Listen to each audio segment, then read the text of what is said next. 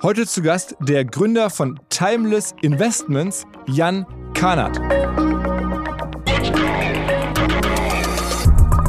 Schuhe darfst du nicht tragen. Äh, Autos, gerade die richtig teuren, äh, möglichst wenig fahren oder das kostet halt jeder Kilometer was. Comicbücher darfst du nicht auspacken. Also bei all diesen Sachen, Kunstwerke auch, klar, kannst du dir vielleicht äh, an die Wand hängen, aber wenn du mal die großen Kunstsammler angu anguckst, dann liegt das sowieso zum großen Teil in der Schweiz oder bei der Galerie, wo sie es gekauft haben. Wir kommen jetzt gerade aus London, haben mit einer Galerie gesprochen, die machen eigentlich Kunst zum Investment zum ganz großen Teil und diese Leute, die sind zum, zum 80 Prozent sind es Leute, die kaufen die Bilder, lagern die bei der, äh, bei der Galerie und verkaufen sie dann nach drei Jahren wieder. Also und damit hast du viele dieser Sachen sind im Prinzip dann entweder in Kellern oder in irgendwelchen Lagern. Und das ist ja auch das, was wir jetzt ändern wollen. Wir wollen Leuten die Möglichkeit geben, das Ganze auch zu sehen. Let's go! Go, go! Herzlich willkommen beim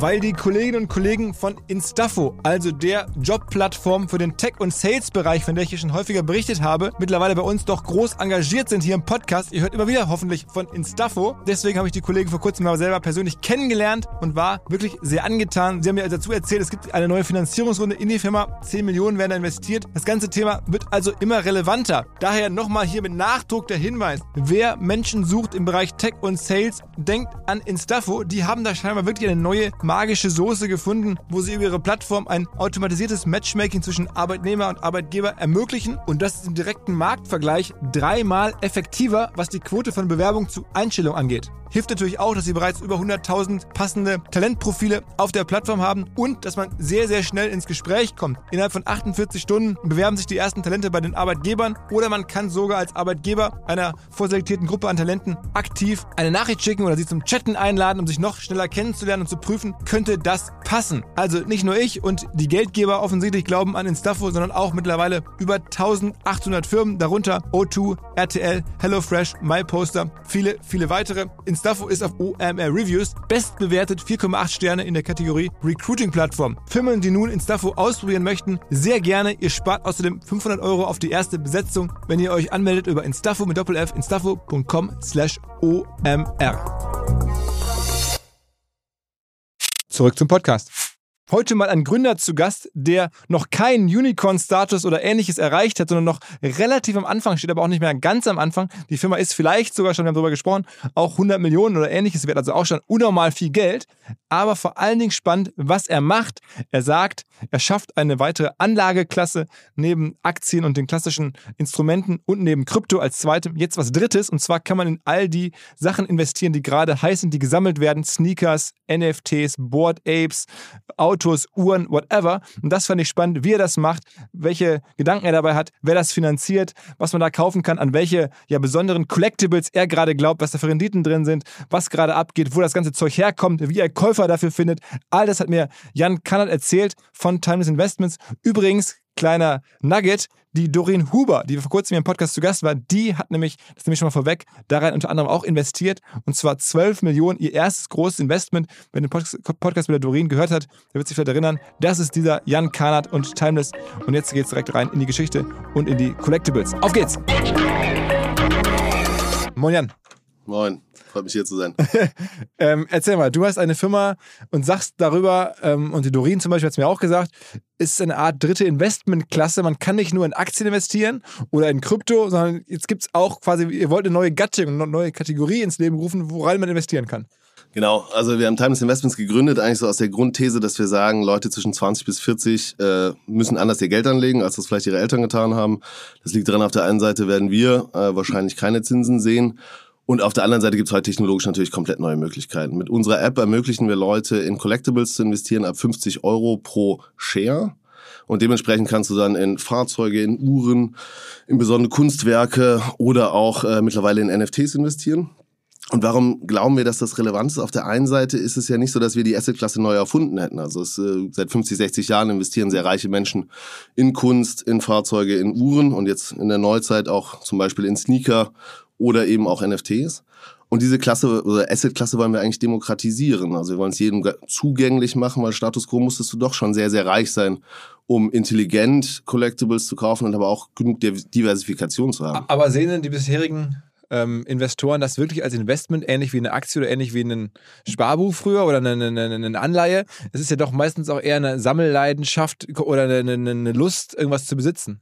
Also es geht sicherlich schon ein bisschen in die Richtung. Also wir haben ja so den Claim Invest in Things You Love. Also wir sagen natürlich, okay, so, so ein Collectible ist halt was viel emotionaleres, als wenn du jetzt du kaufst ja nicht emotional äh, die Allianz-Aktie, ja, oder, oder Bayersdorf, äh, sondern im Prinzip hast du natürlich bei einem Schuh oder jetzt haben wir gerade Dokumente von Albert Einstein, das hat natürlich schon etwas Emotionales. Trotzdem kann man ganz klar sehen, ähm, dass die Assetklassen sich sehr, sehr gut entwickelt haben über die letzten Jahre, also oder beziehungsweise über die letzten Jahrzehnte. Also Blue Chip Rolex oder Blue Chip auch Fahrzeuge oder Blue Chip Kunst haben enorme Returns gebracht. Aber ich habe ja davon nichts. Ne? Also ich, ich bin jetzt sozusagen bei euch Kunde.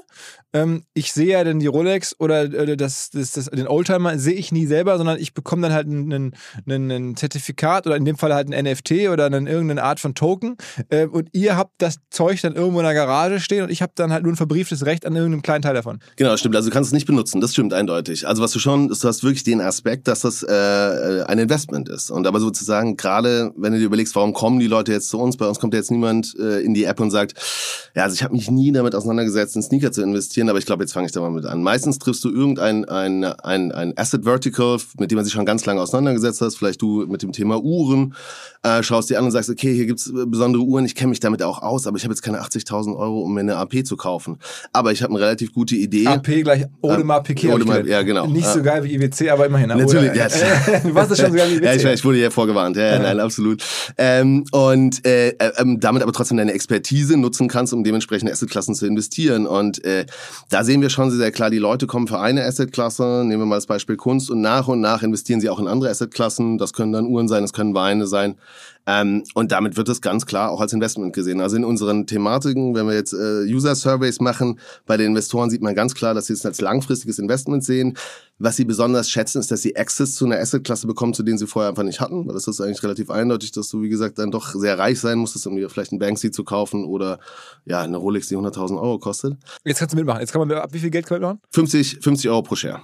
Okay. Und was ist gerade so das heiße Ding bei euch? Also wir haben jetzt gerade heute einen Drop gehabt. Heute haben wir ähm, vier Assets gedroppt, insgesamt so circa 240.000 Euro. War ausverkauft, äh, ich glaube, in anderthalb Stunden alle vier Assets. Das schnellste war 16 Minuten. Das war ein NFT von Azuki. Das ist so eins gerade der Top 9 NFT-Projekte. Ähm, und hatten ansonsten auch äh, ein sehr besonderes Uhrenset dabei. Hatten von welcher Marke? Ähm, des Rolex. Das sind sozusagen vier verschiedene Rolexes gewesen, die wir zusammengepackt haben. Wo auch zum Beispiel ein spannender Punkt von diesen vier Rolexes, ähm, die wir haben wir für 90.000 Euro angeboten.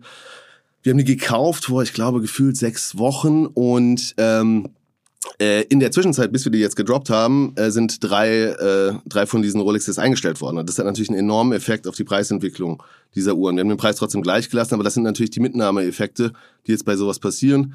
Status quo würde man wahrscheinlich das Set jetzt für 115.000 bewerten. Wir haben es jetzt heute für 90.000 verkauft, weil wir natürlich nicht rückwirkend einfach die Preise Und wie viele Einzelinvestoren sind jetzt in diesem Set drin, wenn man so will? Also wir haben jetzt heute, glaube ich, so circa ähm, äh, 4500 Shares verkauft. Äh, es waren, glaube ich, insgesamt 2000 äh, Investoren verteilt auf die dementsprechenden Assets.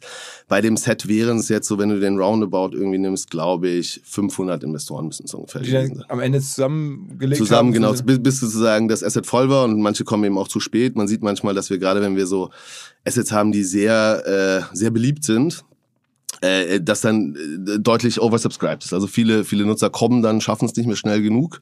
Wir droppen immer ähm, äh, donnerstags um 11, also Thursday is Timeless Day. Und es gibt jetzt zum Beispiel, äh, ja, der Azuki heute war innerhalb von 16 Minuten ausverkauft. Wir hatten jetzt äh, am 31.03. hatten wir Mutant Ape. Da hatten wir äh, über 400.000 Payment Requests, also sozusagen 400.000 Mal Leute probiert haben, diesen, äh, diesen, diesen Mutant Ape zu kaufen. Und also kann ich das denn handeln? Also ich mache jetzt mit, Mhm. ich äh, registriere mich jetzt bei Timeless, sage, okay, geil. Ähm, und wenn ich jetzt das Gefühl habe, ich subjektiv, ich habe ja auch Ahnung davon, also sonst würde ich ja bei euch jetzt nicht irgendwie das Gefühl haben, ich mache da jetzt mit, sondern ich glaube jetzt auch an die Rolex oder ich glaube jetzt auch an, die, an, an, an, an den NFT oder was. Ähm, und komme ich dann jederzeit raus, wenn ich gerne raus möchte? Genau, das war für uns relativ wichtig. Also wir sind ja gestartet, 18. Februar damals, äh, relativ wild mitten in Corona. Damals ging GameStop gerade sozusagen live. Äh, alles war hoch, Aktien war hoch, Krypto war hoch. Haben unser erstes Asset gedroppt, das war damals 5000 Euro, so ein Sneaker, wo wir irgendwie selber gedacht haben, so, oh, funktioniert das überhaupt? Und ich hab gedacht, so, ja, vier Stunden wäre cool, zwei Tage nehme ich auch noch, und dann war's, unter einer Stunde war es weg. Und dann haben wir gesagt, so, okay, es gibt so erste Leute, die interessieren sich dafür, super. Ähm, Und, und äh, dann haben wir die nächste Uhr gedroppt, oder ich glaube den nächsten Schuh nach zwei Wochen und dann äh, die erste Uhr und merken so, okay, es passiert deutlich äh, mehr Leute, die sich für das Thema interessieren, da könnte ein Product Market Fit sein. Und dann war super schnell klar, dass wir den Leuten eine eigene Möglichkeit geben wollen, äh, ihre Anteile auch wieder zu verkaufen. Also wir sagen, wir ähm, fraktionalisieren die dementsprechenden Assets und wir verkaufen sie nach ein bis drei Jahren. Wir auktionieren sie wieder. Also ihr als, als Timeless macht Wir das? als Timeless machen wir. Und wir haben Also halt ich dann, muss dann auch mit euch mitverkaufen. Genau, du musst mit uns mitverkaufen, aber du hast vorher auch die Möglichkeit, und das haben wir dann eben deswegen relativ schnell gebaut. Und dann, ich glaube, nach fünf Monaten, nachdem wir live waren, haben wir das Trading live gebracht. Das heißt, wir haben immer Trading Windows. Ähm, dienstags alle zwei Wochen kannst du in einem fünf-Stunden-Fenster im Prinzip deine Shares traden. Das heißt, du kannst sagen, ich habe jetzt hier das alles liquide? Also werde ich die auf jeden das Fall ist los? sehr liquide eigentlich. Also wir haben jetzt so 10 bis 12 Prozent äh, Trading-Rate ähm, äh, sozusagen von unseren Assets.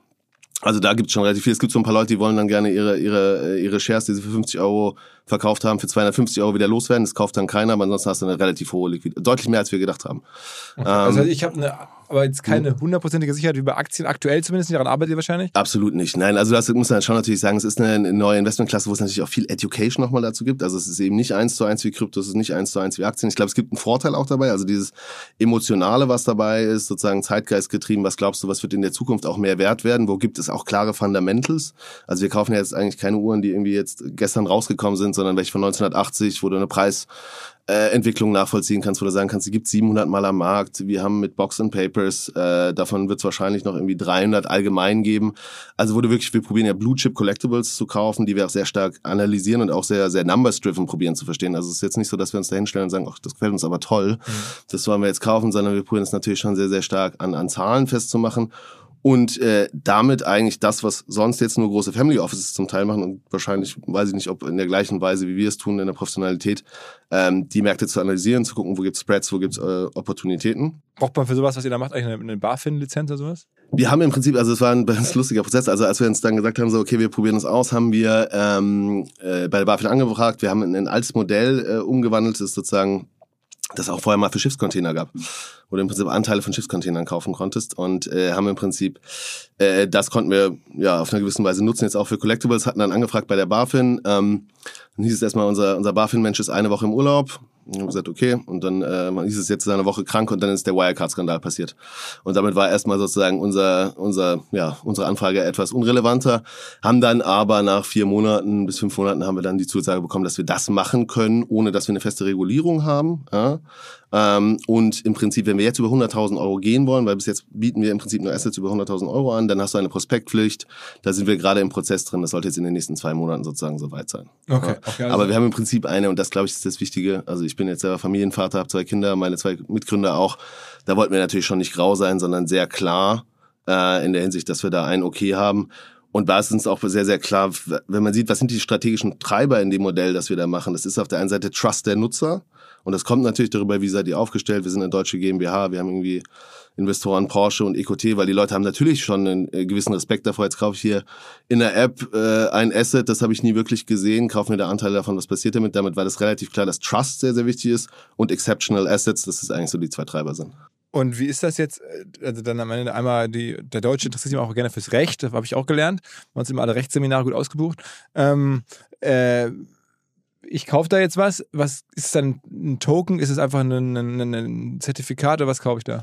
Also im Prinzip ist es äh, Bruchteilseigentum. Also du besitzt wirklich einen Teil, sagen wir mal, äh, der Rolex oder des Kunstwerks von äh, Aber da ich Hirst. dann einen, einen Vertrag oder? Genau, kriegst Vertrag, Kaufvertrags gehört ja auch, also das ist genau eine der häufigsten Fragen, die bei uns gestellt werden. Was passiert denn, wenn ihr in- insolvent geht? Ja? Normalerweise sagst du ja, okay, also ist es dann alles weg.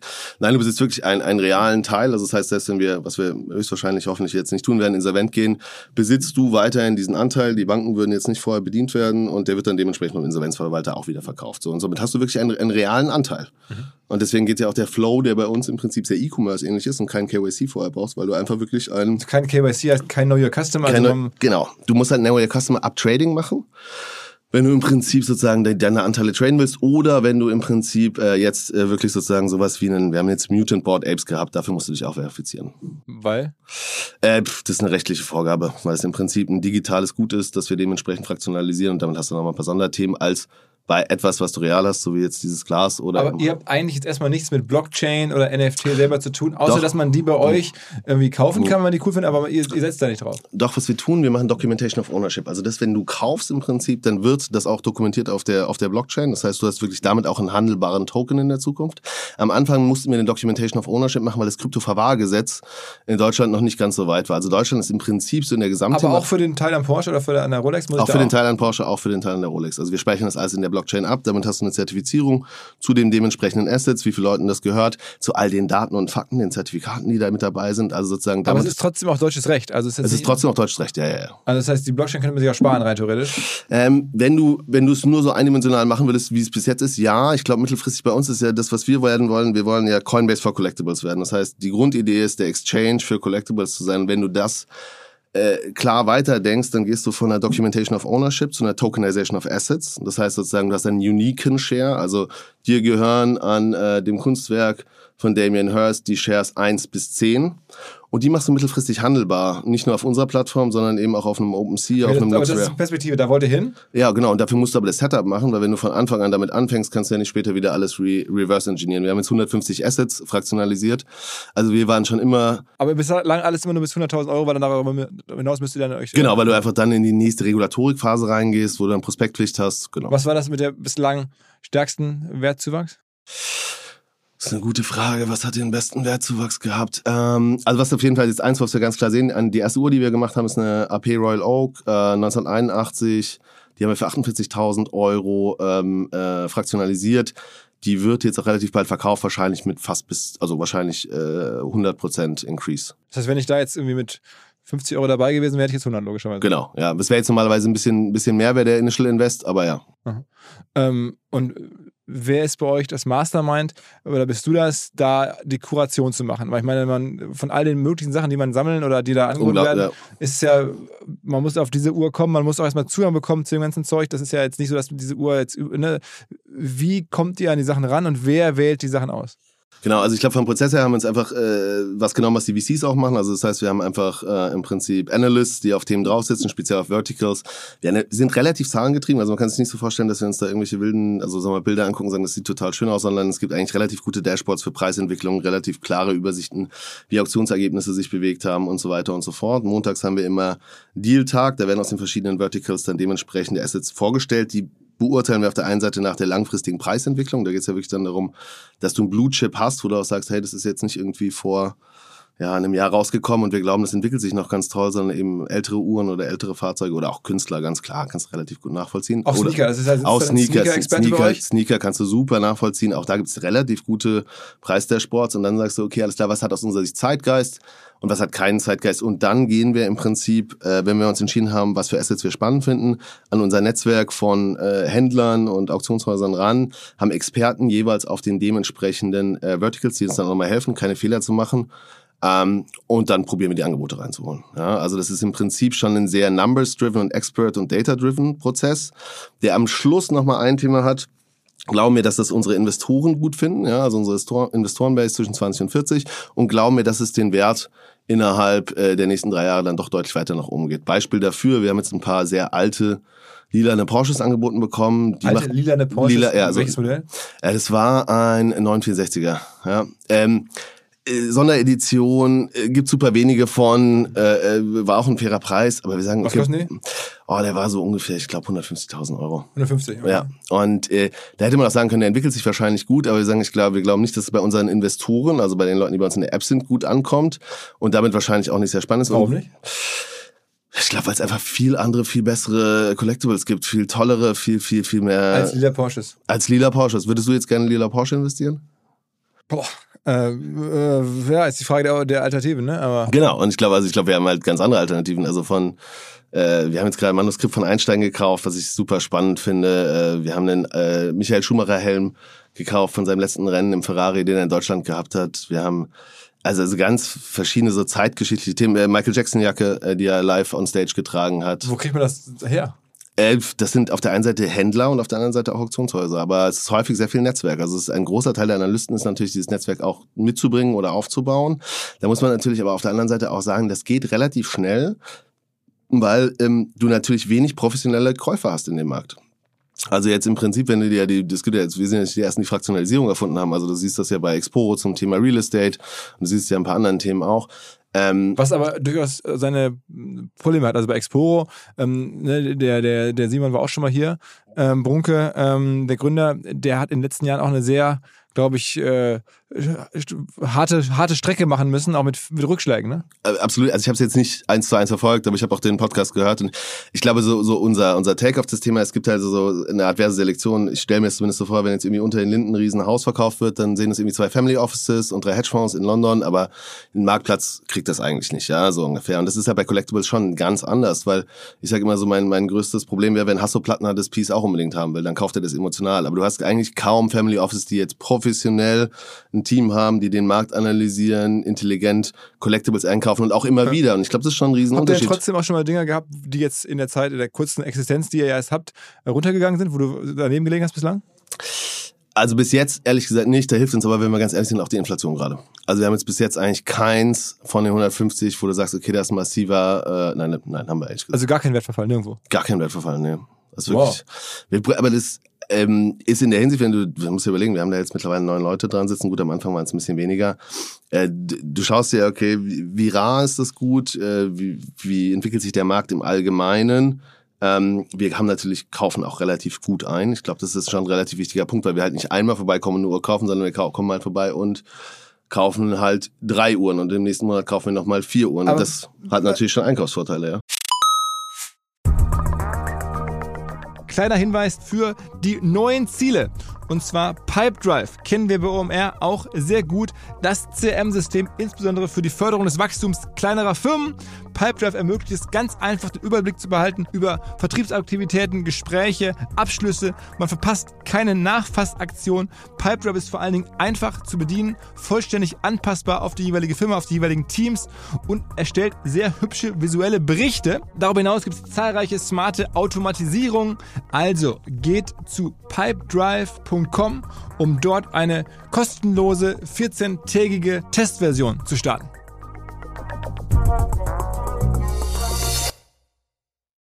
Zurück zum Podcast.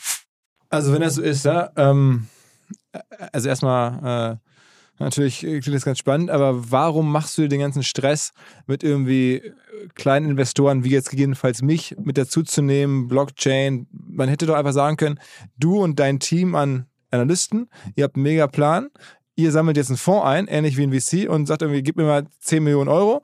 Ich mache daraus 20, äh, und indem ich einfach das nicht in Startups investiere, sondern in alle Arten von Collectibles, dann mache ich in drei Jahren, verkaufe ich das dann weg, dann habe ich noch schneller als ein VC-Fonds äh, tolle Returns. Da braucht man jetzt die ganze restliche Firma mit, mit Marktplatz, allem braucht man gar nicht. Ähm, also würde ich, oder nein, sehen wir anders. Ich glaube, weil das Thema ist wenn du wirklich was demokratisieren willst, gerade so eine Asset-Klasse, die ja super positiv emotional aufgebaut ist, wir suchen alle nach dementsprechenden, wahrscheinlich auch neuen Investmentmöglichkeiten, dann ist es viel, viel spannender, so zu machen, glaube ich, wie wir es zu machen, als weiterhin einen Closed Shop zu haben und irgendwie, ich weiß es nicht, die, die Top 5 General Partners von irgendwelchen VCs mit dazu zu nehmen. So, und die andere Sache ist, wir kommen halt schon ja naturell, wir sind ja 2018 gegründet, wir haben uns 2018 schon mit NFTs auseinandergesetzt, ERC 721, ERC 1155. Wir waren schon immer bei Design äh, ein Team, das sich mit Blockchain unglaublich viel auseinandergesetzt hat und fanden das einfach total spannend. Äh, äh, was kannst du mit der Technologie machen? Und da hast du eigentlich so zwei Achsen. Das eine ist, du musst in Märkte rein, wo, wo Trust and Transparency fehlt. Das haben wir ganz klar im Collectible-Markt. Und du musst entweder eine Kosteneffizienz über die Blockchain heben oder ein neues Umsatzpotenzial. Und auch das tun wir im Prinzip. Wir heben neues Umsatzpotenzial.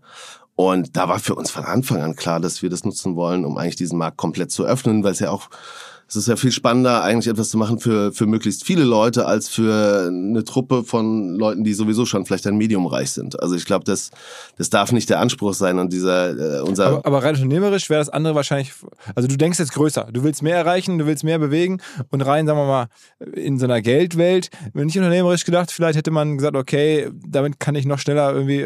Genau, aber ich glaube, da sprichst du schon auch was an, weil dieses Thema von in der Geldwelt, also so, dann wäre ich wahrscheinlich Investmentbanker geworden und mhm. nicht Unternehmer, ja, so, und dann hätte man probiert, es irgendwie anders zu machen und also ich, ich fühle mich da, glaube ich, viel, viel wohler mit, mein Founder-Team auch, ich glaube unser ganzes Team damit, weil wir sagen, okay, so haben wir wirklich eine Chance, ähm, eine Asset-Klasse für Leute zu eröffnen, das Ganze möglich zu machen, technisch äh, neueste Möglichkeiten zu nutzen und äh, auch unglaublich viele Ambassadors zu haben. Also was man schon bei uns auch gesehen hat, wir haben natürlich, also unser Flywheel ist relativ eindeutig. Wir haben halt more exceptional assets leads to more investors, leads to more exceptional assets. Und äh, haben da mittlerweile, glaube ich, auch schon eine enorm starke User. Äh, ähm, Wie verdienen die eigentlich Geld? Also, wo kommt bei euch das Geld an? Wir verdienen Geld über ähm, Service Fee. Also das heißt, wenn du jetzt für 100 Euro etwas kaufst, dann nehmen wir 2% Service Fee für Sourcing Tokenisierung und dann nehmen wir äh, nochmal circa im Schnitt 3% für das ganze Thema Storage, Insurance und so weiter. Und wenn du jetzt im Prinzip deine Shares verkaufst an wen auch immer, wer sie kaufen will, dann nehmen wir von der Person, die kaufst, auch nochmal einen Share. Also ein ganz normales Marktplatzmodell kannst du in einer gewissen Weise, wenn du es äh, weitertreiben willst, mit einem OpenSea oder mit ähnlichen anderen Marktplatzmodellen vergleichen. Aber das heißt, ihr habt schon dann eher diese berühmte Take Rate oder was ihr da also einbehaltet, ist dann jetzt schon eher 5% plus. Also deutlich mehr als jetzt bei einer Trade Republic oder so. Äh, die haben nämlich gar nichts. ähm, oder bei, bei irgendwie ähm, ne, so, so Banken. Eher Richtung dem, was eine, eine OpenSea oder so auch hat. Also man muss ja dann für Kryptohandel einfach mehr Provisionen quasi an die Plattform zahlen. Ist einfach so. Ne? Genau, und das siehst du ja eigentlich auch so gute äh, Trade Republic äh, mit dem ganzen Thema Aktien. Dann siehst du jetzt, dass viele der, der Neo-Broker auch jetzt auf das ganze Thema Krypto schon noch ein bisschen mehr prozentuale Themen nehmen. Und bei uns ist das auch so, ja klar. Also bei uns, weil, weil natürlich auch das ganze Thema Storage, Insurance und so weiter dabei ist. Und ich glaube, das sind eine auch die Sachen. Also äh, wenn wir beide uns jetzt entscheiden würden, wir äh, kaufen uns zusammen ein wunderschönes, äh, ich weiß es nicht, Mercedes Cabrio äh, 19, aus 1970 und, und fahren damit irgendwie immer wieder von Hamburg nach Berlin und irgendwie machen lustige Sachen. Damit, müssten wir uns über die ganzen Sachen Gedanken machen, wie versichern wir das, wo stellen wir es eigentlich ab, was passiert, wenn da mal was kaputt geht? Und nach drei Jahren, wenn wir sagen so, okay, das war's jetzt, dann müssen wir uns überlegen, wie wir es verkaufen. Und das alles nehmen wir aus dem Prozess raus für den Nutzer, er kann im Prinzip an etwas partizipieren, mit dem er sich zum ganz, ganz großen Teil schon viel auskennt, also. Es ist ja übrigens auch so, wenn man das Zeug jetzt alleine sammelt, und dass dann auch wirklich die Produkte selber ins Haus kommt, dann darf man die ja auch nicht benutzen, weil sonst verlieren sie auch krass an Wert. Ne? Also das, ist, das ist das nächste, was du dir, also was man sich dann mal anschauen muss. Es gibt eigentlich das einzige, was du benutzen kannst, ohne dass es wirklich Geld verliert, ist das Thema Uhren. Und da musst du halt aufpassen, das darfst du nicht kaputt machen. Schuhe darfst du nicht tragen äh, Autos, gerade die richtig teuren, äh, möglichst wenig fahren oder das kostet halt jeder Kilometer was. Comicbücher darfst du nicht auspacken. ähm, ja, ja, also wir, wir haben jetzt gerade, wir haben jetzt ein, wir haben X-Men, X-Men First Edition, also auch ein geiles, ein geiles Piece of History. Das ist natürlich eingepackt, das darfst du nicht auspacken, ja.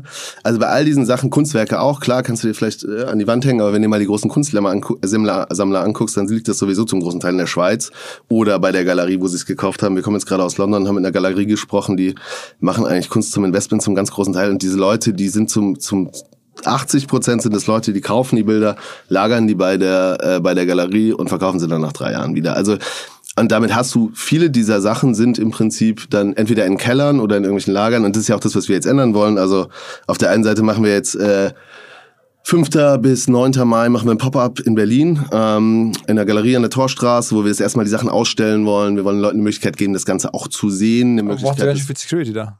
Ja, wir haben, wir haben eine gute Security geholt. Ja, ja, absolut. Brauchst Security da. Wir haben auch äh, über Eventbrite kann man sich Tickets buchen, jeweils 15 Minuten, kann man sich das dann dementsprechend angucken. Viele von unserem Team sind auch da. Wir werden bei euch ja auch was ausstellen um Air Festival, äh, wo wir den Leuten das jetzt wieder anfassbarer machen wollen. Das hatten wir von Anfang an eigentlich auch geplant, aber äh, muss ich dir ja nicht erzählen. Also Corona war jetzt nicht unbedingt das Beste für irgendwie offline. Also ihr wollt auch eine Art sozusagen Galerie sein oder ein Ausstellungshaus sein oder so. Genau, also wir haben, wir haben uns überlegt, wie, wie kriegen wir das am besten hin und so. Was ist eigentlich die, die, diese Grundidee? Wir sagen ja, wir machen den Markt accessible und wir wollen es also sozusagen, weil du kannst jetzt rein investieren und machen es viewable. Also unsere Grundidee ist, dass wir eigentlich ein Moving Museum machen. Das heißt, wir werden mit unseren Collectibles auf Reise gehen. Wir werden die jetzt sozusagen. Was können wir uns sehen? Weißt du schon, was man am Festival sehen kann? Ähm, wir haben jetzt noch ein paar äh, spannende Assets. Also wir werden äh, Kunstassets mitbringen. Äh, auch ein Banksy, ein Damien Hirst. Das Stichwort. Äh, wir haben es fast vergessen zu erklären. Also ein Thema, was wir auch gemeinsam machen, insofern ein kleiner Disclaimer, ist ähm, äh, Banksy. Äh, ich habe mich ja gefragt und so kam mir auch ein bisschen das Gespräch wirklich auf. Ähm, wo kriege ich eigentlich einen Banksy her? Also es ist ja ähnlich wie mit den ganzen Uhren. Bei mir meldet sich keiner und will mir einen, Einkau äh, einen verkaufen. Ähm, und ich kann auch jetzt nicht irgendwie in eine Galerie gehen, weil ich wüsste nicht in welche. Wo holt ihr zum Beispiel einen Banksy her? Ähm, das ist ganz klar Richtung London. Also wir haben in London eigentlich die mit den Top-Galerien, die sehr, sehr eng an, an Banksy dran sind, beziehungsweise auch direkt von den beziehen, die äh, Kontakte aufgebaut. Wir haben da auch eine sehr gute Analystin für das Thema Art. Viele Grüße an Victoria, ähm, die schon aus diesem ganzen Thematik kam und damit natürlich ein Netzwerk mitgebracht hat. Aber du willst ja wie fast bei allem anderen so nah an die Quelle ranzukommen wie möglich, weil dann sozusagen die Preisaufschläge kommen. So. Und, aber das ist dann auch zertifiziert, dass es wirklich von dem ist?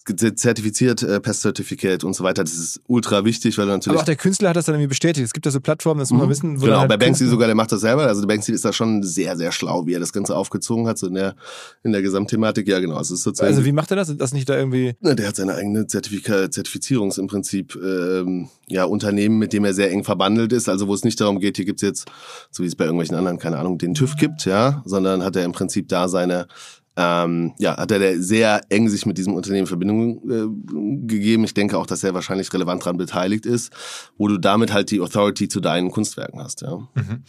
Okay, also das heißt, um unsere Story mal kurz äh, vorzuschreiben, also ähm, ihr beschafft einen Banksy ähm, über diese äh, Kanäle in London und man kann den jetzt auch als Hörer oder generell als, als jemand, der OMR verfolgt oder, oder Timeless verfolgt, auch bekommen. Das ist dann ein Teil einer Edition. Ne? Beschreib mal, das, was, ja. was für ein Banksy ist das da? Äh, das ist äh, unser, unser gemeinsamer Banksy, meinst ja, du? Ja, ja, genau. Trolley Hunters, äh, super spannend, äh, auch relativ frühes Werk. Ähm, werden wir bestimmt hier auch irgendwie posten. Ich glaube, die spannende Sache ist dabei, die, die, die Geschichte dahinter ist, dass Banksy eigentlich super früh, ich glaube, es ist 2007 entstanden, erkannt hat, dass, dass sozusagen dieses Thema Commerce äh, im Allgemeinen den Menschen verändern wird. Und du siehst im Prinzip drei Leute, die in einem großen Feld sind und äh, ähm, wie heißt das, Einkaufswagen jagen.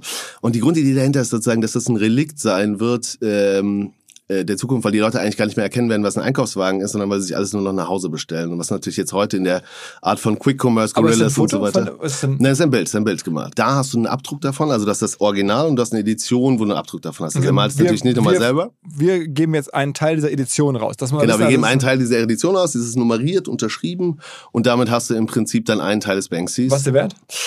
Der Wert liegt ungefähr bei 80.000 Euro. 80.000 Euro. Also, und das kann man bekommen, einfach indem man sich bei euch registriert. Genau. Und dann bei uns einen, ein Review, einen Review schreibt. Also, ne, wir haben ja bekanntlich OMR Reviews. Da gibt es Software, die ihr sicherlich alle kennt, alle benutzt. Und darum geht es. Also, wenn ihr dieses Business-Software, äh, liebe Hörer, äh, Hörerinnen, ähm, nutzt oder geht am besten auf OMR Reviews, also omr.com, äh, Kategorie Reviews. Da gibt es ganz viele verschiedene Software-Kategorien. Ihr werdet irgendein Produkt kennen aus eigener Nutzung. Dann könnt ihr die bewerten und dann freuen wir uns über den Review und dann könnt ihr teilnehmen an ähm, genau, also dieser Verlosung. genau, ganz viele Möglichkeiten der Verlosung. Dazu noch, auch wenn man sich zu unserer Masterclass anmeldet, hilft das auch nochmal und wir werden vielleicht noch den einen oder anderen Kniff nochmal mit raus haben. Wir haben ja auch einen Stand bei euch, wo man da sich im Prinzip nochmal Möglichkeiten abholen kann, wie man seine Chancen erhöht. Also Timeless im Blick halten ähm, und natürlich unsere Aktion.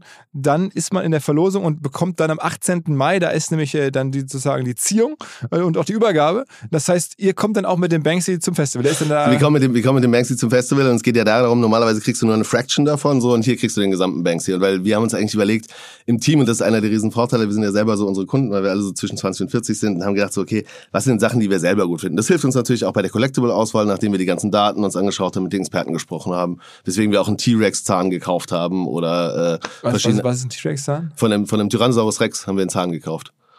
Von früher. Von früher, ja. 66 Millionen Jahre alt. Äh, gab super, super gute Auktionen in letzter Zeit und daraufhin haben wir auch eingekauft. Und das war so eine Teamfrage, wo wir gesagt haben, finden wir spannend. Was kostete der? Der kostete, glaube ich, 15.000 Euro. 15.000 Euro. Da habe ich selber ausgepackt noch, weil ich das so abgefahren fand, etwas äh, zu haben, was irgendwie 66 Millionen äh, Jahre alt ist. Ja. Okay, und, und sag mal, der, der Banksy ähm, ist da eine Chance, was letztes schätze, jetzt OMR 22 kostet der 80, sagst du, OMR 23 kostet der dann schon vielleicht 90 oder 100? War alles super schwierig, ich weiß ja selber Glaskugel wie mit Aktien. Ich glaube, da ist nochmal ganz kurz das Wichtige für uns war sozusagen, wenn wir was verschenken, was würden wir denn alle gerne bei uns selber haben? Da hatten wir gesagt, so, okay, ein Banksy, das ist sowas, das, das hätte man dann doch, also es wäre cool, sowas in der Wohnung zu haben, auch wie kommt man ran, wie kann man sicher sein. Daher kam ja die Idee, wo wir gesagt haben, okay, dann lasst uns einfach eine coole Aktion machen, sagen, eine Person kriegt den nach Hause. Ähm, bei Banksy hast du jetzt eigentlich die Situation, also der, der ist mittlerweile äh, natürlich sehr, hat sich sehr, sehr gut entwickelt, overall. Es ist halt, glaube ich, auch einer der Künstler unserer Generation. Ähm, wie entwickelt sich in der Zukunft, glaube ich, schwierig. Ich glaube, prinzipiell behält er seine Relevanz absolut. Der produziert relativ wenig, der passt relativ gut darauf auf, dass das ähm, also sozusagen nicht zu viele Werke auf dem Markt sind. Somit glaube ich, hat es eine gute bis sehr gute Steigerungsthematik, aber das hier hast du eben auch ein Blue Chip, also es ist kein High Risk, High Return äh, Künstler, wie es vielleicht bei anderen der Fall wäre. Ähm, sondern wirklich etwas, wo du sagen kannst, es ist dann äh, wie eine Top-Uhrenmarke oder es ist wie, wie ein Porsche. Und Sneaker, was ist da gerade so hin?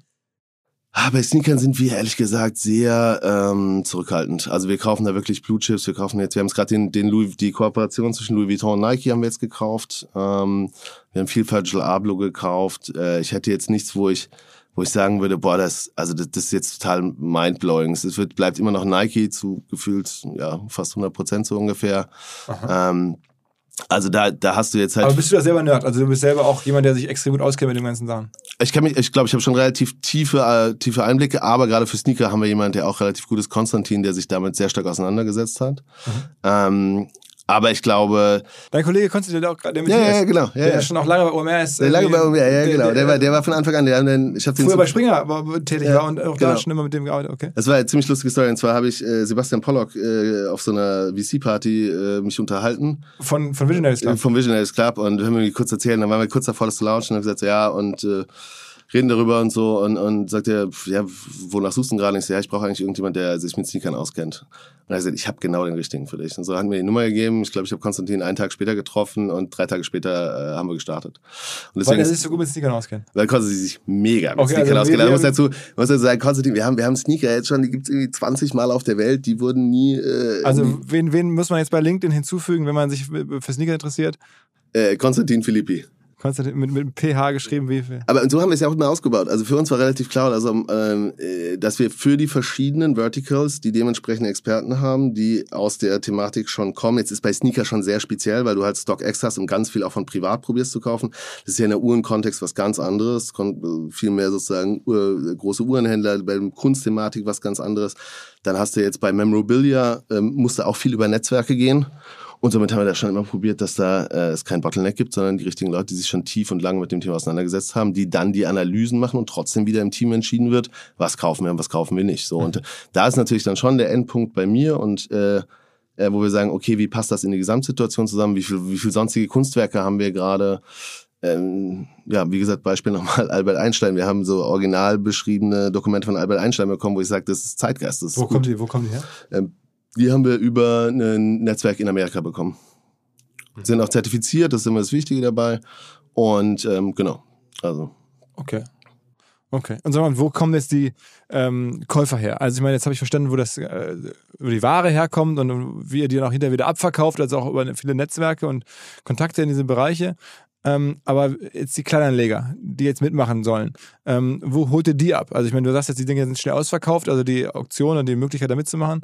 Ähm, Auktionen sind es ja gar nicht, man muss sich einfach nur anmelden und dazu, da reinkommen. Du Ne? musst anmelden, musst zum richtigen Zeitpunkt da sein oder dann zum Trading kannst du eben nachkaufen. Jetzt gerade bei 150 Assets natürlich dann eine Möglichkeit, auch bei Drops, die du verpasst hast. Ab- Aber wie, also ich meine, das ist ja eine Frage, die ich jetzt hier häufiger Leuten stelle aus dem E-Commerce oder so. Wo kommen die Käufer her? Also du machst da was Cooles, aber wie finden das Leute, wie findet ihr Leute? Du meinst äh, wie, wie unsere Marketingkanäle sind, also wie wir... Genau, wir, genau, wie erreicht Leute? Also wir haben ja grundsätzlich mal angefangen mit dem ganzen Thema natürlich Performance Marketing, Facebook, Instagram, ähm, relativ wenig SEA, weil natürlich jetzt wenige Leute irgendwie Collectible Investment eingeben in Google. Ähm, Oder Albert Einstein äh, Manuskript kaufen? Das sowieso nicht, nein, das machst du, also ich glaube da, äh, das ist im Prinzip ein, äh, also wenn du jetzt auf den, auf den Performance-Ads dir anguckst, dann hast du viele Blockbuster-Themen. Äh, Jetzt in eine Rolex investieren, jetzt in einen Porsche investieren, jetzt in Kunst investieren. Ähm, also damit bekommst du Leute dazu, die App runterzuladen, sich zu registrieren. Wir machen jetzt seit diesem Jahr auch ordentlich Influencer-Marketing. Das sind eigentlich bis jetzt so die Hauptkanäle.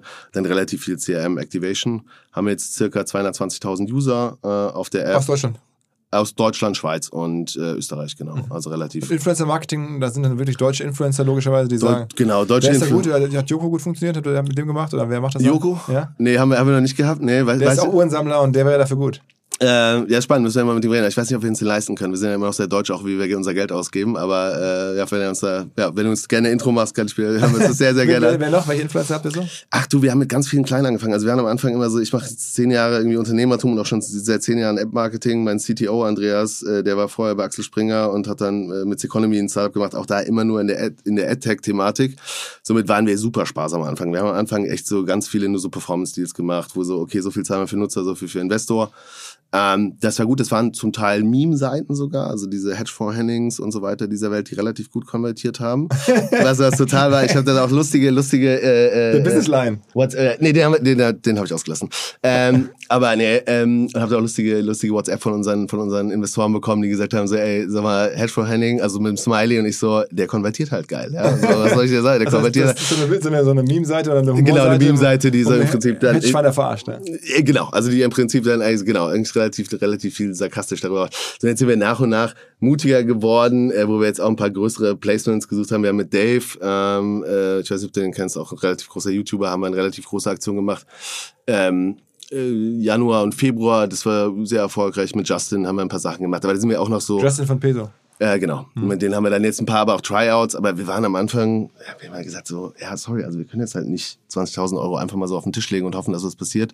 Dafür sind wir zu, äh, ja, zu, ich nenne es mal, dann Performance getrieben. So nach und nach, das bauen wir jetzt aus, das funktioniert gut. Aber 220.000 Leute ist ja schon mal nicht wenig. Genau, also ich würde auch sagen. Und die wir- habt ihr dann alle in ein E-Mail-System am Ende. ja? Ja, bei allem E-Mail-System, wir sind natürlich dadurch, dass alles mobil ist, auf App ist natürlich Push ein ultra wichtiger Kanal. Wir haben halt viel über natürlich Fear of Missing Out. Wir geben Leuten jetzt gezielt auch Early Accesses. Das heißt, wenn wir sehen, dass Leute im Prinzip äh, Collectibles geliked haben, dass sie sagen, okay, du kannst früher dir jetzt auch schon was kaufen. Da was wir halt feststellen, also unser, unser Kunde ist im Durchschnitt 33 Jahre alt, 90 Prozent männlich, ähm, nutzt es eigentlich, um zu diversifizieren. Also die haben zu irgendwie 93 Prozent Aktien, zu 72 Prozent äh, äh, Krypto, zu 24 Prozent NFTs, also auch relativ durchdiversifiziert schon. Ähm, die haben total Lust, sich sagen wir mal, auf der einen Seite in diese Themen zu investieren, auch zu diversifizieren, aber natürlich unser Payment-Prozess ist ja schon relativ stressvoll. Du musst ja irgendwie am Donnerstag dich hinsetzen um elf und wenn es da was gibt, wo du weißt, das wollen jetzt gerade viele Leute, dann musst du halt irgendwie gucken, dass du das dann hinbekommst. Und da probieren wir natürlich jetzt für diese Leute den, den, die Kauferfahrung nicht ganz so, so stressig zu machen, wie sie bis jetzt ist und das natürlich dann jetzt ein bisschen weiter auszubauen. Das heißt, wenn ich jetzt irgendwie bei euch so ein Board Ape mitkaufen möchte, dann ist das für mich einfach nur ein Sign-up in der App bei euch und ein paar Klicks und dann bin ich dran. Genau, so ungefähr. Also es ist dann relativ, also wenn du jetzt, wie gesagt, bei NFTs musst du vorher äh, verifizieren, dann hast du Know Your Customer, aber wenn du jetzt normal an einem, an einem Kunstwerk, dann hast du im Prinzip wie ein E-Commerce-like Flow. Drei Klicks und hast gekauft. Aha. Aha. Okay, und ähm, jetzt habt ihr 15 Millionen bekommen? Jetzt haben wir 15 Millionen, meinst du unsere letzte Investmentrunde? Ja, ja. wir haben 12 Millionen haben wir gesammelt im November, ja. Und da war also Dorin äh, und, äh, und Porsche. Genau, also wir haben, äh, äh, also sozusagen die, die Bestandsinvestoren sind pro Rata mitgegangen, dann äh, das ist der Porsche und äh, C3, das war auch an, ja, also an VC. Und dann äh, Equity hat die komplette Runde eigentlich genommen als Lead, also alles sozusagen. Aber was es war dann am Ende, glaube ich, Dorin hat es erzählt, ihr erstes großes Investment. Äh, Ja, es war eine spannende, äh, spannende Situation auf jeden Fall. Aha. Ähm, und, und das Geld, das ihr letzte bekommen macht ihr dann Marketing mit und kauft dann auch Sachen mit ein. Genau, also es war, glaube ich, auch so ein bisschen der, wir haben da äh, ziemlich wilde, ziemlich wilde äh, Reise gehabt. Auf der einen Seite, wir haben ja irgendwie dann gestartet im Februar, es lief sehr, sehr gut an, wir haben deutlich schneller gewachsen als gedacht, haben gesagt, okay, was du dann merkst, ist, das äh, Modell ist sehr cash-heavy. Also weil du ja nicht die Collectibles musst du ankaufen, wir haben immer mehr Nutzer gehabt und die Nutzer haben sich total aufgeregt, weil sie eigentlich zu wenig Collectibles hatten. Also haben wir relativ früh gesagt, okay, dann lass uns überlegen, ob wir auf das Modell auch Geld raisen können, weil es halt äh, so ähm, Supply Constrained Marketplace, äh, 90% Cash äh, Game, können wir das Ganze dementsprechend ja mit, mit Cash mehr Collectibles kaufen, damit schneller wachsen. Und ähm, haben dann mit den äh, ersten VCs gesprochen, wurden auch proaktiv angesprochen, weil die natürlich gesehen haben, okay, das funktioniert relativ gut. Äh, haben dann den großen Fehler gemacht, dass wir es äh, gedacht haben, letzten, letzten Sommer gibt's keinen VC-Sommer. Ja, also weil der erste VC-Sommer, also erst, erster Corona-Sommer, waren wir alle VCs durchgearbeitet und wir haben gedacht, so ja, das wird ja diesmal auch wieder sein, ist ja weiter Corona. Genau das Gegenteil war der Fall. Manche VCs waren irgendwie für sechs, sechs Wochen zu und so weiter und so fort und waren dann sozusagen, ja, haben dann unseren Race halt im Prinzip angefangen. Ähm, und haben dann auch nochmal gemerkt, dass wir natürlich, wenn du jetzt mal auf unser Modell drauf schaust und sagst, okay, die, die wachsen gut, Team sieht gut aus, Tech sieht gut aus, ähm, aber wenn du natürlich irgendwie 50 bis 40 Prozent brauchst für Collectible Buys, dann kriegst du halt den 3x nicht auf die 18 Monate raus. So. Und damit waren ein paar schon auch sehr, sehr abgeschreckt am Anfang. Haben natürlich dann gesehen, wie wir immer weiter und weiter wachsen. Und da haben wir dann natürlich dann auch mit EQT gesprochen und dann auch mit Doreen und auch mit Jenny. Äh, und da war noch Doreen, war gerade so am, am Starten bei EQT und somit war das dann eigentlich eine, Also Doreen, wir reden jetzt von Doreen Doreen Huber, die Huber, ja. vor, ich wollte mal sagen, einigen Wochen hier im Podcast zu Gast war, Mitgründerin von Delivery Hero, äh, ganz früh bei Airbnb dabei, mittlerweile Partnerin bei EQT und hat da erzählt auch im Podcast, dass sie bei euch ähm, sozusagen gewettet hat. Genau, und es war, es war immer so ein bisschen spannend, weil, weil es war noch nicht so ganz offiziell, dass sie dabei war. Und dann hieß es, okay, jetzt gibt's irgendwie, wir hatten mit Jenny vorher schon viel gesprochen, äh, die sozusagen äh, Teamlead in, in, in Berlin ist.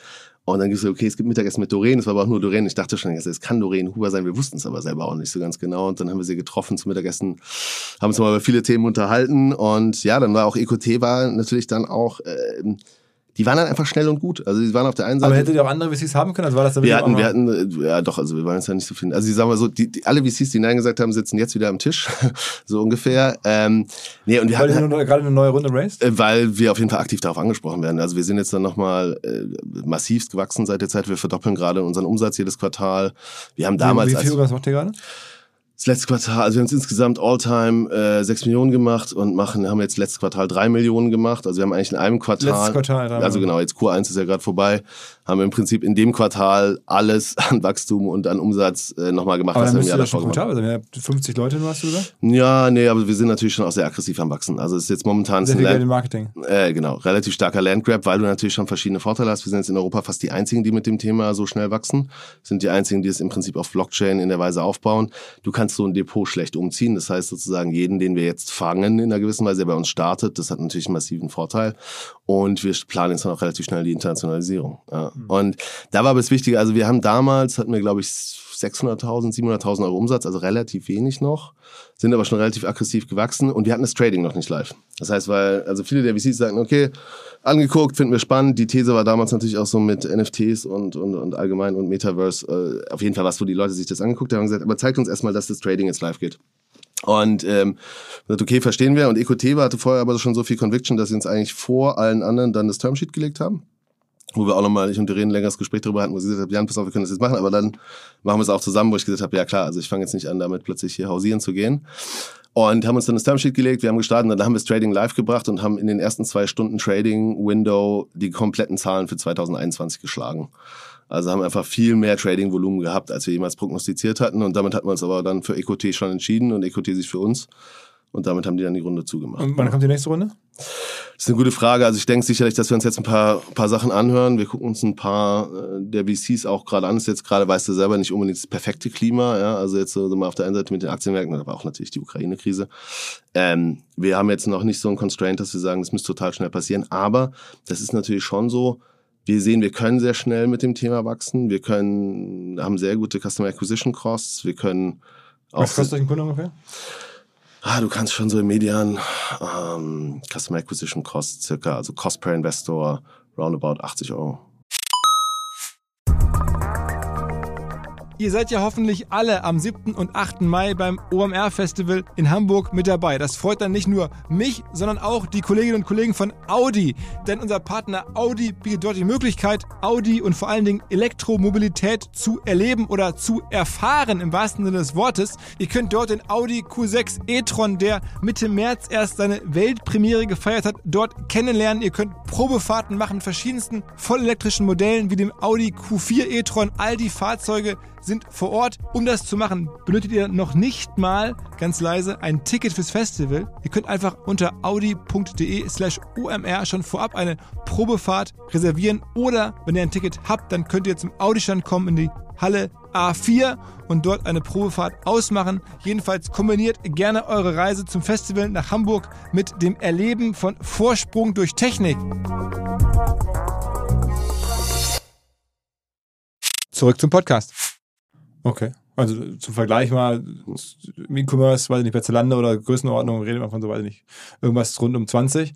Genau, aber eher bei Fintech da redest du halt eher so von ein paar hundert? 250 Wollte oder so. sagen, genau, bei- also bei- genau, das ist halt, das ist das Thema. Also wir haben halt im Prinzip dann eine, Ihr eine liegt, liegt eher im E-Commerce-Bereich, habt aber eigentlich einen Trading-Approach, also und, und, und gute Margen. Genau. Ähm, also ist, okay, da kommt dann der Spaß her. Genau, und ich denke, da ist auch noch einiges an Optimierungsmöglichkeiten drin. Also weil wir natürlich so wie äh, alle Startups dann, jetzt wächst du sehr schnell, wir sind jetzt irgendwie äh, 50, 55 Leute, äh, muss natürlich die ganzen Prozesse jetzt glatt ziehen. Ähm, aber ich glaube, da haben wir noch einiges, ein, einiges an Möglichkeiten auf der einen Seite und auf der anderen Seite, ähm, äh, wenn man jetzt mittelfristig anguckt, wie kann man das weiterspielen? Was, was ist die große Vision? Wir sagen ja eigentlich, die Vision ist, äh, we want to give society a shot of owning every iconic collectible that comes to the market. Also wenn morgen die Rede von Martin Luther King zu I Have a Dream auf den Markt kommt, dann sollte die Gesellschaft eine Chance haben, äh, auf diese Rede mitzubieten, damit sie nicht bei einem Hedgefondsmanager äh, in New York und im Keller landet. Und diese Sachen wollen wir in einem Moving Museum um die Welt bringen und wollen sie zu bestimmten Events wie der Art Basel oder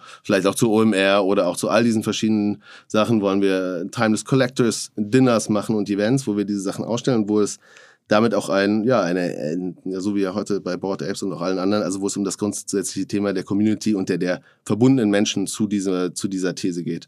Und darauf darauf wollen wir hin optimieren. Und da hast du jetzt gerade schon eine unique Chance als Fintech in der Weise, wie wir es gerade tun, in Europa relativ schnell zu wachsen. Gibt es sowas in den USA auch? Ja, es gibt in den USA, es gibt Rally Road, es gibt, es gibt With Otis, ähm, es gibt ein paar andere Player, die machen es aber alle ohne Blockchain, weil die SEC sehr, sehr Blockchain-feindlich ist.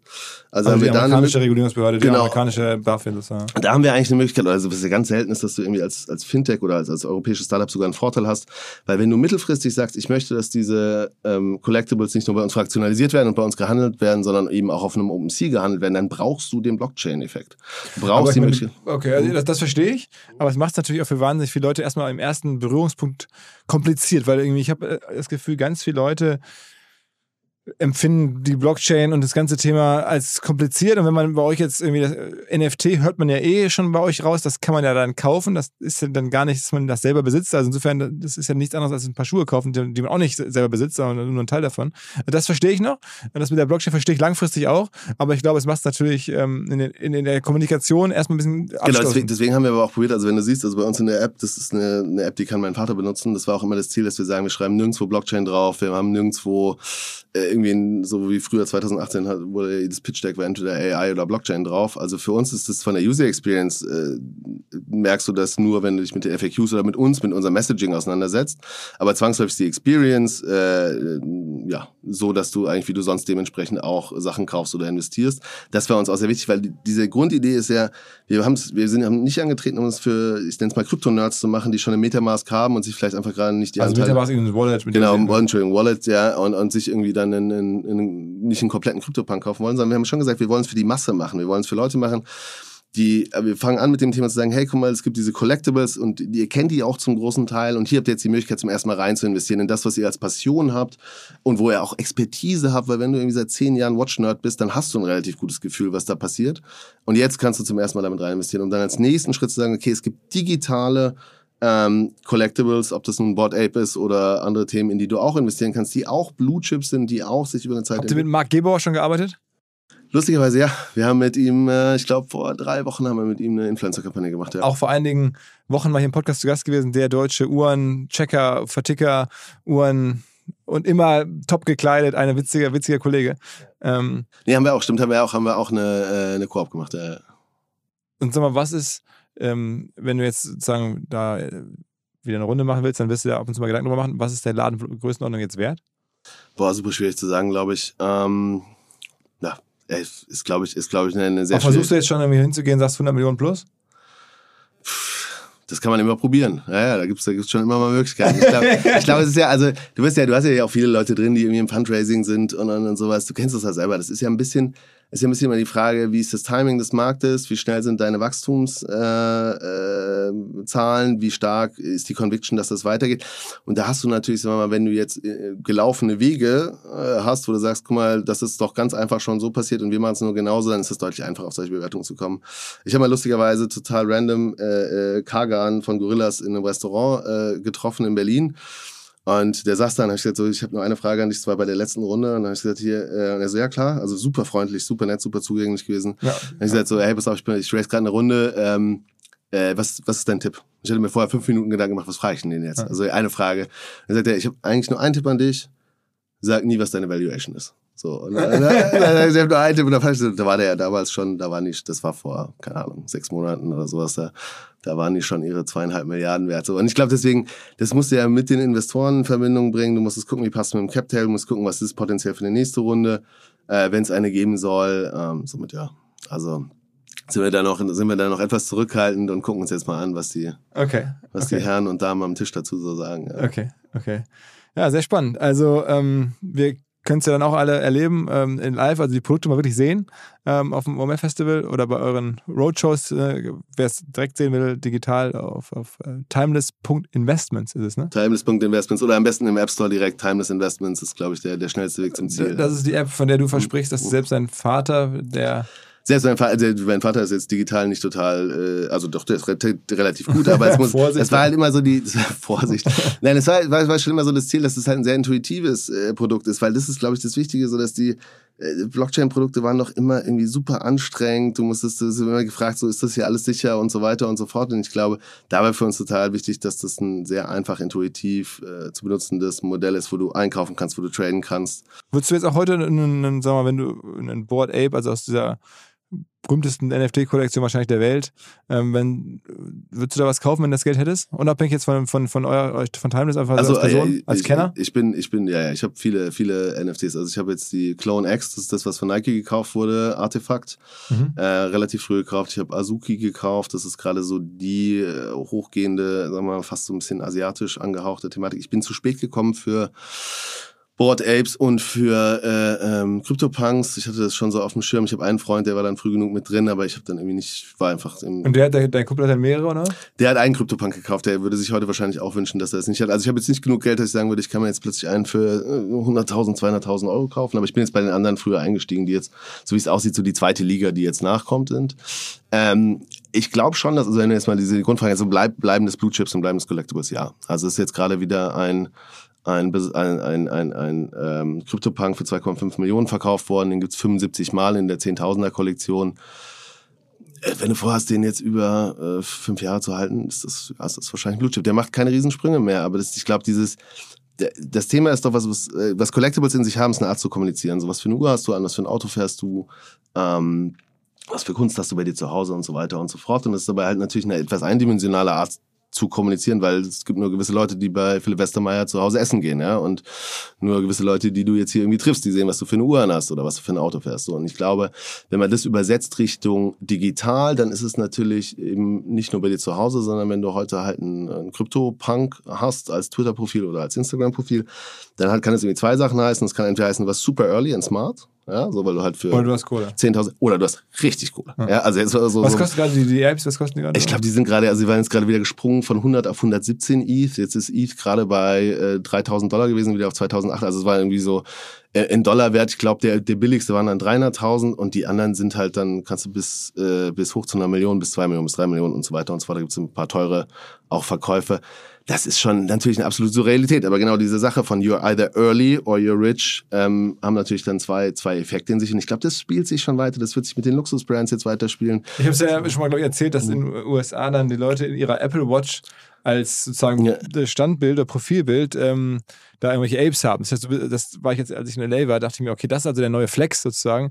Ähm, du hast dann nicht mehr eine Rolex oder eine IWC um, sondern du hast dann irgendwie äh, eine Apple Watch um und äh, aber Ze- zeigst dann Zeigst, darauf das ist- dein, dein, dein, halt- NFT. Äh, Genau, das, ist- aber das ist ja das Geile wieder. Da hast du ja den Makroflex, ist Instagram oder Twitter. So, da sehen es halt alle, deine, keine Ahnung, Mhm. 50.000 Follower. Aber die, die, Leute, die, wollen, die Leute wollen ja im Mikroflex dir dann auch noch zeigen, weil sie es nicht sehen wahrscheinlich, dass jemand helfe. Würde ich das jetzt machen? Nee, würde ich nicht machen. Ähm, aber ja, klar. du trägst ja keine Uhr. Nee, ich trage keine Und Uhren. keine nee, teuren Sneaker, oder? Keinen teuren Sneaker. Nee, das war auch immer so am Anfang, muss man sagen. Also die, der meiste Kommentar unter unseren Ads, ja, die ersten vier Monate war, trägt der CEO dann die Uhren, die Schuhe und alles andere und so weiter. Und ich habe mir da sehr dann so oder so, ähm, ich habe eine Uhr, die finde ich sehr, sehr schön, aber ich habe einfach noch nicht genug Geld, um die mir zu kaufen. Das war immer so, wenn, dann kaufe ich Nautilus, äh, Patek Philippe. Das war, es war so immer, die habe ich seitdem ich 20 war, fand ich die einfach geil. Und sie war halt damals schon schweinteuer. Und jetzt ist sie viel, viel teurer nochmal geworden. Ähm, nee, genau, und deswegen bin ich da. Äh, Aber wenn jetzt Timeless Mhm. demnächst an die Börse geht oder ähm, ihr eine, eine Runde macht auf 100 Millionen plus und es gibt dann ein Secondary, dann kannst du die holen. Dann kann ich das vielleicht machen. Ja, ja, genau. Das war, also das ist dann immer die Frage. Also ich finde auch dann immer spannend, so, so ist es das, das Gute, den Traum zu haben oder es wirklich zu haben? So, das ist immer das. Aber das wäre dann sozusagen so die Uhr äh, und wahrscheinlich ja. Ja, Wenn wir jetzt eine Runde machen, dann probieren wir es mal ein paar verrücktere Collectibles zu kaufen. Was, was sag mal ein paar Sachen, wie man wie, wie also ich finde, ich finde, wir hatten ja vorher schon kurz vorge also ich bin ja krasser Fußballfan. Ich, ich schaue irgendwie so, habe jetzt mit, mit meinem Heimatverein Karlsruhe SC jetzt nicht unbedingt den, den Topverein, der schaue viel Champions League und so weiter. Und ich hätte ultra gerne ähm, das äh, Trikot von Schweinsteiger aus dem Finale 2014. Das, Das- da, wo Blut dran ist. Das, Also Finale da, oh, also von, von, ja, wo von sie. Weltmeister, wo sie Weltmeister Ach, geworden wow, sind. das, das, das, Das wäre, das wo ist, ein- getackert wurde. Ah, das ist ja. ein iconic Collectible, also das hätte ich super gerne auf der Plattform. Und Ja. gibt's das? Ich weiß es nicht, wir können ihn gerne fragen. Also wenn du Kontakt zu, Kontakt zu ihm hast, aber das wäre sozusagen, das, das wäre was, was ich, Aber wer will das gar nicht verkaufen? vielleicht will es nicht, vielleicht will es ja. Also das wäre Was sowas, glaubst du, was das wert wäre? Boah, da werden wir, würd, da würde genau, da würde jetzt Prozess loslaufen. Wir würden uns angucken, okay, Sports Memorabilia, was in den letzten Auktionen passiert, was gibt es für Vergleichswerte, wie kannst du das Ganze einsetzen, wie kannst du es einordnen in einer gewissen Weise. So und jetzt gerade, ich glaube, so ein Maradona-Trikot wurde gerade auch für eine halbe Million verkauft, wo ich auch gedacht habe, so okay, crazy, aber ist so. Also da findest du dann sehr, sehr gut Vergleichswerte, ähnlich wie wenn du die hier in, in Hamburg irgendwie schöne Häuser bewerten lässt. Da findest du gut Daten, wenn du dir Mühe gibst und weißt, wo du gucken musst. Okay, aber wir reden schon wahrscheinlich über sechsstelliges logischerweise. Ich würde wahrscheinlich von ausgehen, aber das, da würde ich jetzt genau meinen Head of Collectibles mit dazu nehmen und wir würden uns das erstmal auch angucken. Also ich würde jetzt gar nicht aus der, aus der Hüfte schießen, weil es kann sehr gut sein, dass es auch nur 40.000 ist und dann würde ich sagen, direkt kaufen, weil dann ist super bei. Mhm. Weil dass das ikonisch bleibt, so wir Deutschen werden wahrscheinlich in 30 Jahren wieder kein Weltmeister, so das, das wird äh, steigen. Und das zweite, was ich auch super geil finde, ist der DBS von Casino Royale von James Bond. Auch das wäre ein ziemlich iconic Collectible, was ich gerne. Der DBS? Das ist der, der Aston Martin, den er fährt in Casino Royale. Ähm, auch ein sehr besonderes Auto, sehr gut. Davon gibt's drei aus dem Film. Eins hat er kaputt gemacht in der Szene, sonst gibt noch zwei auf dem Markt. Fände ich auch. Das wäre ein sehr spannender Collectible. Das ist, okay, das, okay. Das ist Invest in Things You Love. Also sowieso, klar, ich bin irgendwie Fußball oder also das sind, und wo ich auch sagen würde, das ist, das hat was Emotionales, aber das wird sich auch im Wert steigern. Es wird irgend, es wird in nicht so ferner Zukunft Leute geben, die auch James Bond finden, die auch sagen, es hat für mich eine Wertigkeit, hier diesen DBS aus dem Film zu haben, das, das was und auch wenn du irgendwann jetzt äh, ganz, ganz viel Geld mit OMR Reviews machst, dann weiß ich nicht, könnte ich vielleicht sogar das Schweinsteiger Trikot an dich verkaufen. So ja, ungefähr. Also weißt du so. Also, okay, da, ja, ne? aber wobei, ja, sechsstellig, ja. Mal gucken. Ja, genau. Okay, okay, Jan, auf jeden Fall ähm, geile Story. Ähm, auch irgendwie wir haben, wir haben kaum darüber gesprochen, wo du eigentlich herkamst, wie du zur Idee kamst. Also das, normalerweise frage ich es am Anfang, aber hier war mir so wichtig, erstmal zu, zu, klar zu machen, was du machst, weil es ist so einfach. Man kennt es jetzt noch nicht in der Breite. Viele kennen es, 22.000 Leute habt ihr schon, aber ähm, du warst früher relativ bei SAP, ne? Ich habe ganz am Anfang angefangen, äh, ähm, äh, Vorstandsstab SAP, äh, zwei Jahre lang in Waldorf ganz viele Slides gemalt, bis nachts um drei, kannst mich heute noch aufwecken, ich male jedes Slide. Äh, und bin dann zu dem Startup gegangen in Berlin, fünf Leute, und das war, glaube ich, das zieht sich auch so wie so ein roter Faden durch. Ich fand halt Zukunft immer mega spannend. Also ich war damals. Aber wie ging es denn los mit, also aus der Startup-Szene heraus? Du warst dann noch bei TLGG eine Weile, ne? Genau, ich war, also ich habe da angefangen mit einem Startup, da haben die, wir haben einen App Store gebaut 2010, was auch schon so super crazy und irgendwie auch bekloppt war. Und ich fand halt gerade das Thema Apps in 2010 unglaublich spannend, war da sechs Jahre, ähm, hab dann, äh, äh, da da Vorstand und, und äh, ja, dann Shareholder, haben das Team aufgebaut auf 80 Leute in acht, acht Länder internationalisiert, bin dann da raus, bin nach Stanford gegangen, habe eine Executive Education gemacht, habe mich da schon relativ intensiv äh, mit Blockchain auseinandergesetzt, so 2016, weil ich es einfach geil fand. Ich fand diese Idee des dezentralen Internets super spannend. Habe mich dann mit einem Freund abends hingesetzt, der aus der M&A von GPU Bullhorn kam. Wir haben einfach White Paper gelesen, weil wir es einfach nicht gerafft haben. Wir haben es einfach nicht verstanden, wie dieser Mist funktioniert. Und da kam eigentlich immer wieder so, ich fand die Zukunftsthemen ultra spannend. So, und dann bin ich, war ich bei TLGG für ein Jahr, super gute also Zeit. Kann ich, ja? Genau, kann ich super empfehlen. Und dann habe ich im Prinzip das Startup gegründet, was wir jetzt heute machen. Einfach irgendwie mit Freunden zusammengesessen und gesagt, das müsstest du mal machen. Nee, genau. Wir hatten halt äh, Porsche als Seed-Investor und hatten dann im Prinzip. Und wie seid ihr die gekommen? Äh, das war auch über Kontakt über TLG damals. Also es kam sozusagen da raus, gab es die, die, die Kontaktthematik und ähm, die waren super interessiert, was in dem Thema zu gründen. Und dann haben wir gesagt, okay, das machen wir. Und dann haben wir ein Team zusammengesucht und haben gestartet. Und wie viel Prozent gehören jetzt Porsche in der Firma? Mm, also deutlich weniger als mir ähm, und auch deutlich weniger als den Gründern. Die haben damals ein sehr gutes und auch sehr, sehr sag mal, progressive Idee gehabt, wie man Cap Tables aufbaut. Also Gründer heißt die anderen deine beiden Gründer. Genau, genau. Also, ähm, also die haben jetzt noch ein ja, knapp gerade so noch zweistelligen äh, Prozentsatz. Und das war aber auch das super wichtig, wenn du rückwirkend überlegst, Cap Tables mit einem Strategen drin ist jetzt nicht unbedingt das, was VCs zum Ausrasten ja. bringt. Das war aber zwangsläufig von dem Grunddesign schon am, von Anfang an sehr, sehr gut so, dass wir den Cap Table so aufgebaut haben. Um dass halt Vertrauen zu haben. So. Vertrauen zu haben und aber auch, dass du, dass du, dass du rundenfähig bist. Also muss ja sozusagen genau dieses Thema, wenn da jemand sagt, okay, hier steht irgendwie ein Porsche mit, was auch immer, 40, 30 Prozent im Cap Table drin, dann investiert kein VC mehr. Ja, weil natürlich die äh, adverse Selektion bei dem Thema Gründer und Gründermotivation relativ groß ist. Genau, die sind jetzt bei uns noch äh, natürlich als Investor mit drin, aber jetzt klar, ein EQT hat jetzt einen größeren Share. Ja, genau. Okay, okay.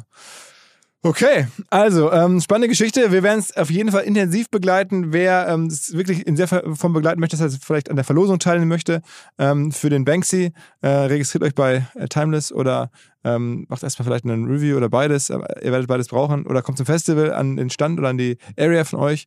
Ähm, ja, und dann werden wir mal sehen, wer das Ding dann bekommt. Wir werden es gemeinsam überreichen. Ähm, und dann, dann, ja, mal gucken, wer die nächste Runde macht. Es wird spannend zu sehen. Also, ich denke, OMR-Hörer äh, werden dich im Blick haben und ich auch. Und in dem Sinne, vielen Dank, dass du da warst. Hat mich sehr gefreut. Alles klar. Ciao, ciao.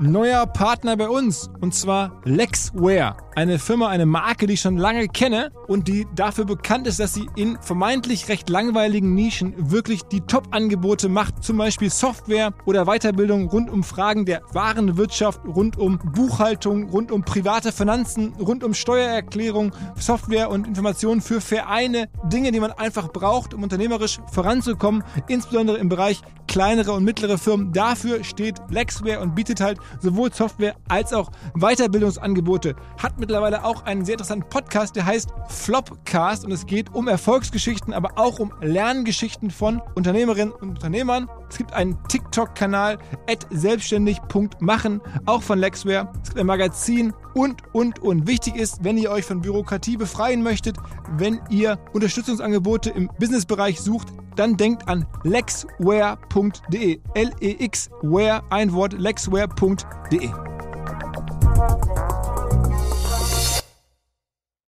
Zurück zum Podcast. Dieser Podcast wird produziert von Podstars bei OMR.